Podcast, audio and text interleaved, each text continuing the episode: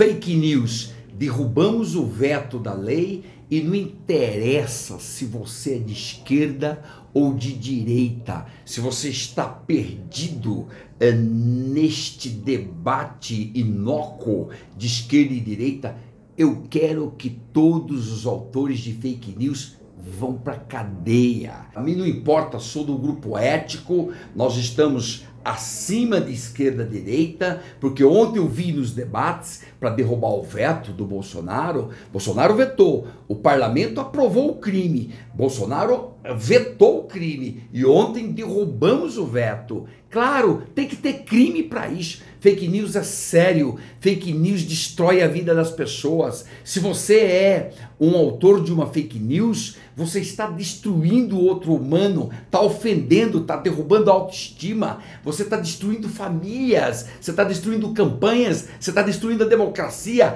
a disputa a igualitária dentro de uma campanha. Portanto, fake news, quero que todos vão para cadeia não importa se você é de esquerda ou de direita. Ontem vi lá o debate, a direita acusando a esquerda, a esquerda acusando a direita. Ah, você fez fake news. Ah, você fez fake news.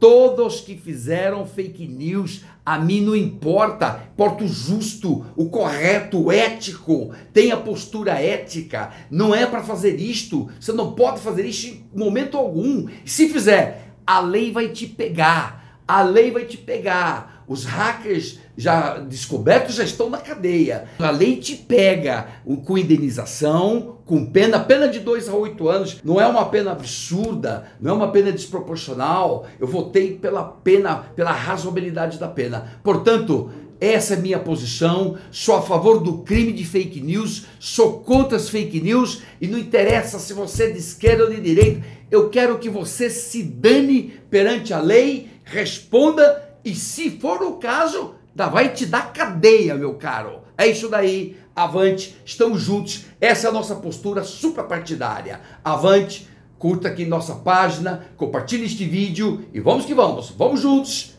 Sucesso!